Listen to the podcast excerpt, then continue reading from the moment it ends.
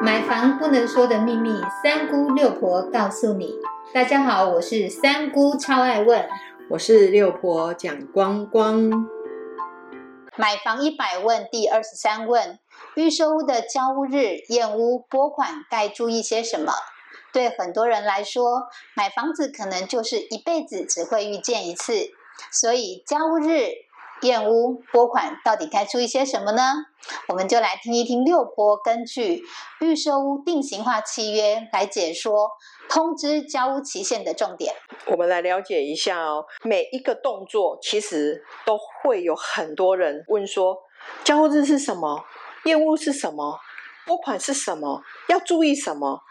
那这个题目真的是问了千遍也不厌倦。然后遇到六婆才有解，六婆来讲一下。其实买了房子之后呢？最重要的，如果是以预售屋来讲的话，我们必须要来了解哦。内政部它对通知交屋期限的这一条，在定型化的契约里面有一条第十五条，它是通知交屋期限里面呢，它其实就有一些规范。我们不要全部就按照内政部的版本来诵读。六婆来跟大家分享几个比较重要的部分。第一个就是说，建设公司应该在领得使用执照的六个月内，一定要通知买方做交屋的动作。那你交屋的动作的时候，应该要履行什么样的责任呢？第一个很简单的，就是你要把没有付清的款项把它付清，然后再来就是，如果我们去看的房子呢，房子有问题，那我们就要在交屋之前呢，要要求卖方建设公司把这个完成修缮，然后在我们买方的部分，就是要付清所有，包括交屋保留款的一个部分分呢，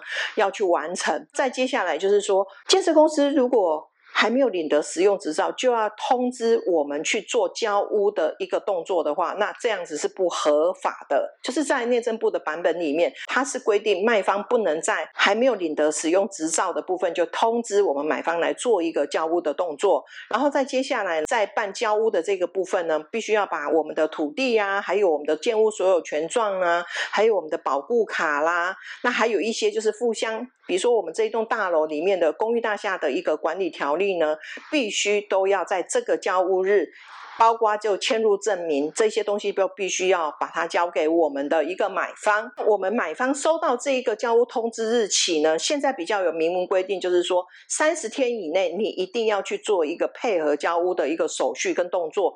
超过这个三十天，所有的费用该算是你的，你也要在。一定要把它算在你的自己的身上。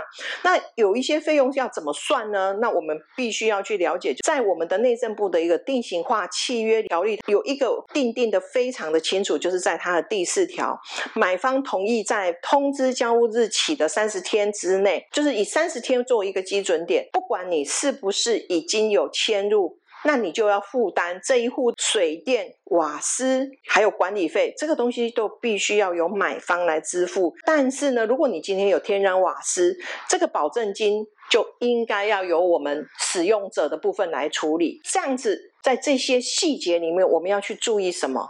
那当然，我们就必须要知道，你要拨款之前，一定要去做一个出验的动作。第一次验屋叫出验，那为什么要出验？因为你要去看看你的房子有没有问题。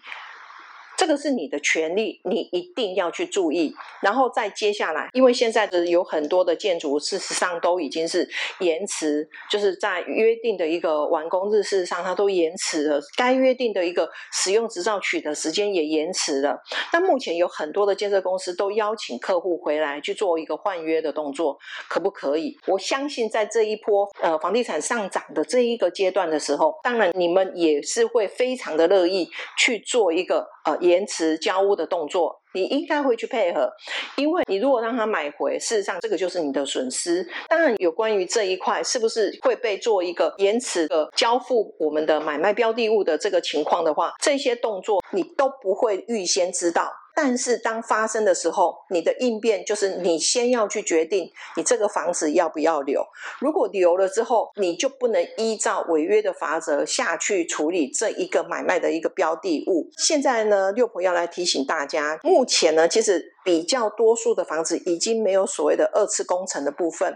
什么是二次工程呢？就大楼的部分，就是在使用执照取得之后呢，做阳台外推的这个动作。我们一般比较常看到就是做阳台外推，这个我们就俗称的一个二工。但是呢，以目前来讲，我们的一个二次工程的部分，所有的建设公司现在基本上都避开不去做这件事情了。所以在房子拿到使用执照的时候，一般来讲就是等到他其实室内做一个完工的动作之后，他们一定都会可以如期的去做一个交屋的动作。如果说你今天已经买了一个预售屋，而且也进入了一个初业完成、对保完成，进入到交屋的动作，这个在交屋之前的一个费用的一个计算方式，事实上在我们内政部的版本里面也有规定哦，请各位。就是如果在遇到这些问题来不及有人可以询问的时候，六婆建议大家上内政部的一个网站去看一下它的定型化契约，这个是母约。如果他建设公司定的一个条文不符合这个母约的精神，